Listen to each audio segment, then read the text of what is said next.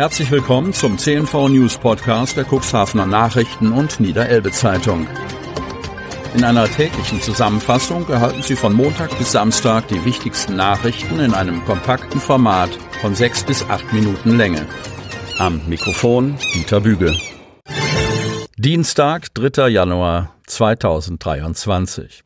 Es geht weiter mit den 281 Wohnungen in Süderwisch. Cuxhaven.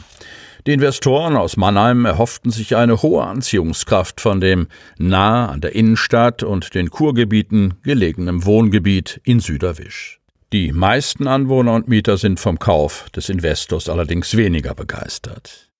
Niemand weiß etwas Genaues und auch die Alpha Real Estate Group kennt hier kaum jemand, meint die SPD-Ratsfrau Ulla Bergen, die selbst im Stadtteil Süderwisch wohnt.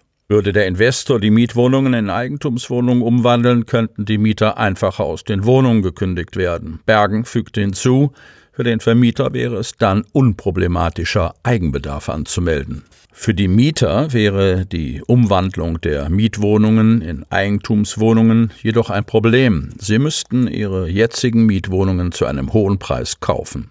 Ulla Bergen kann jedoch nichts über den Zustand der betroffenen Wohnungen sagen. Ich wohne hier seit 35 Jahren und kann sagen, dass die Wohnungen eine einzige Katastrophe sind. Sie sind kaum gedämmt, die Heizungen sind sehr alt und es läuft Wasser in die Wände.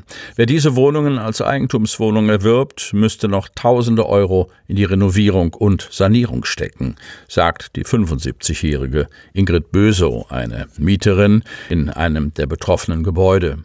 Außerdem habe sie 27 Jahre warten müssen, bis eine Regenrinne an ihrem Balkon befestigt wurde, damit das Regenwasser nicht in die Wände ihrer Wohnung läuft. Ich weiß, dass viele Wohnungen ähnlich aussehen. Feuchte Wände schimmeln und der Putz bröckelt ab. Auch die Türen in der Wohnung kann man nicht wirklich schließen, da es aufgrund der feuchten Wände schnell anfängt zu stinken, sagt die 75-Jährige. Betroffen seien auch die Kellerräume und Rohre des Gebäudes. Ingrid Bösow wiederholt, nahezu alles ist hier in einem katastrophalen Zustand. Allerdings wolle sie ihre Wohnung demnächst verlassen, da in dem Gebäude kein Fahrstuhl vorhanden sei und sie in ihrem Alter zunehmend Probleme mit dem Treppensteigen bekomme. Sie mache sich daher persönlich vorerst keine Gedanken über die weitere Zukunft der vom Investor Alpha Real Estate erworbenen Mietwohnungen in Süderwisch. Standesämter legen ihre Statistik für 2022 vor. Kreis Cuxhaven.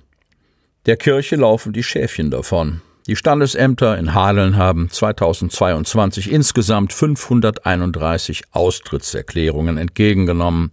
Ein Zuwachs um 63 Prozent gegenüber dem Vorjahr. Das geht aus der Jahresstatistik der Standesämter in Otterndorf, Lamstedt und Hemmoor hervor. Mehr Trauungen, mehr Sterbefälle und mehr Kirchenaustritte. Es war einiges los im Jahr 2022, sagt die Hermorer Standesbeamtin Andrea Tohoff. Die Standesämter in Hadeln hatten im vergangenen Jahr gut zu tun.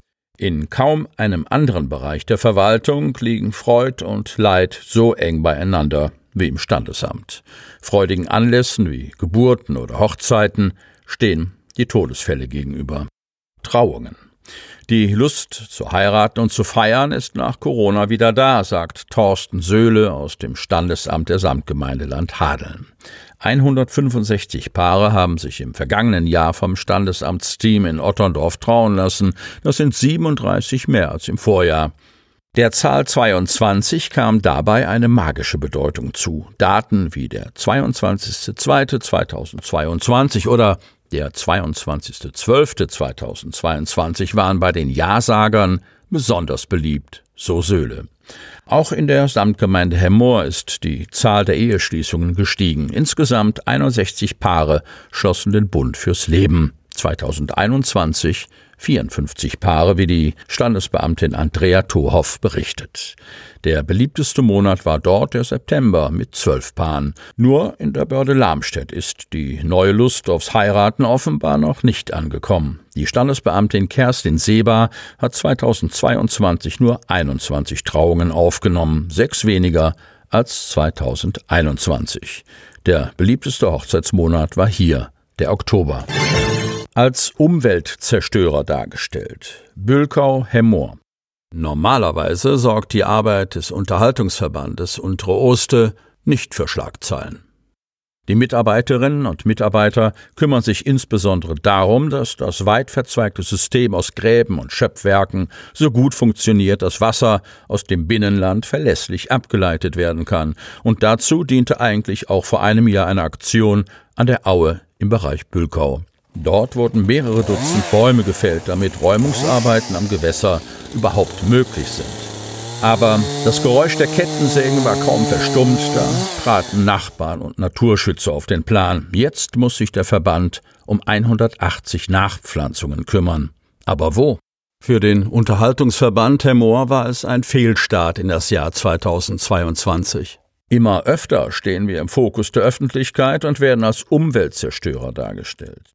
Die Fell- und Entschlammungsaktion an der Aue sei dafür das beste Beispiel. In diesem Gewässerabschnitt musste nach mindestens 25 Jahren ohne nennenswerte Unterhaltung eine Entschlammungsaktion erfolgen. Dazu sei auch die sogenannte Entnahme größerer Bäume notwendig gewesen, worüber auch der Landkreis als zuständige untere Naturschutzbehörde informiert gewesen sei. Das hatte auch eine Mitarbeiterin des Landkreises vor einem Jahr so mitgeteilt, allerdings gleichzeitig darauf verwiesen, dass der Unterhaltungsverband eigenständig über Rückschnitte oder Entnahme von Bäumen entscheiden könne.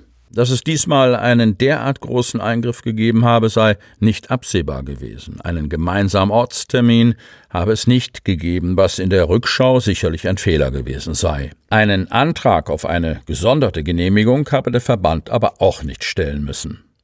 Doch in der Hemmerer Geschäftsstelle muss man jetzt die Angelegenheit irgendwie aus der Welt schaffen, und das bedeutet die Anpflanzung von rund 180 jungen Bäumen, die wieder möglichst nah an der Aue stehen sollen. Sie hörten den Podcast der CNV Medien. Redaktionsleitung Ulrich Rode. Produktion Win Marketing, Agentur für Text- und Audioproduktion.